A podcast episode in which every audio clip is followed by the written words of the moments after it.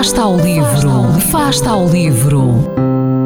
Ler mais, ler melhor, ler saúde, ler ciência, ler arte, ler todas as palavras do mundo. Fasta ao livro, uma rubrica da responsabilidade da Rede de Bibliotecas de Vizela. Chamo Milena Salazar e sou professora de português na Escola Básica e Secundária de Enfias. Sempre gostei muito de ler. Em adolescente, adorava livros policiais com detetives carismáticos e crimes em locais exóticos. Foi por isso com satisfação que descobri que a autobiografia de Agatha Christie, a criadora do famoso detetive Hercule Poirot, faz parte do Plano Nacional de Leitura. As quase 700 páginas do livro não me demoveram e foi com enorme prazer que desvendei a vida de uma das minhas autoras favoritas da adolescência. O livro de que vos vou falar hoje é, portanto, a autobiografia de Agatha Christie.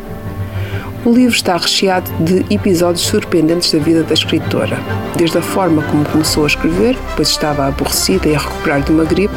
O seu primeiro manuscrito foi até um caderninho onde a sua mãe apontava as listas da lavanderia, as suas funções como enfermeira num hospital durante a Primeira Guerra Mundial, o seu trabalho no dispensário e os seus estudos em farmácia, bem como o contacto com refugiados belgas que lhe deram a inspiração necessária para a primeiríssima aventura do então desconhecido Hercule Poirot.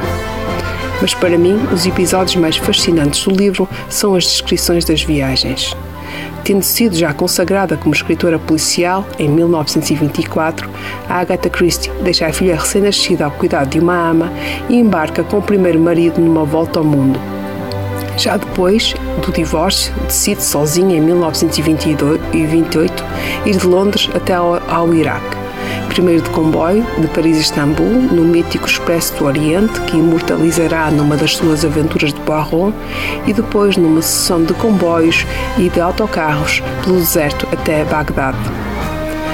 Foi esta apenas a primeira incursão de Agatha Christie no Médio Oriente. Fascinada com o que Vicente acaba por voltar no ano seguinte ao Iraque, às ruínas da mítica cidade de Ur, onde conhece o arqueólogo Max Mallowan, que rapidamente se tornará o seu segundo marido. É nesta altura que surgem as mais fascinantes aventuras de Poirot, as tais que se passam em locais exóticos e que servem de cenário à morte no Nilo ou crime na Mesopotâmia. Por muitos considerado o melhor livro de Agatha Christie, a autobiografia pode ser encontrada na biblioteca da Fundação Jorge Antunes ou na biblioteca da minha escola em Enfias. Boas leituras!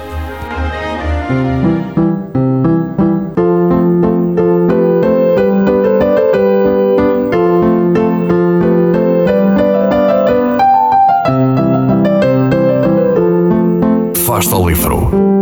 Quem lê nunca está só.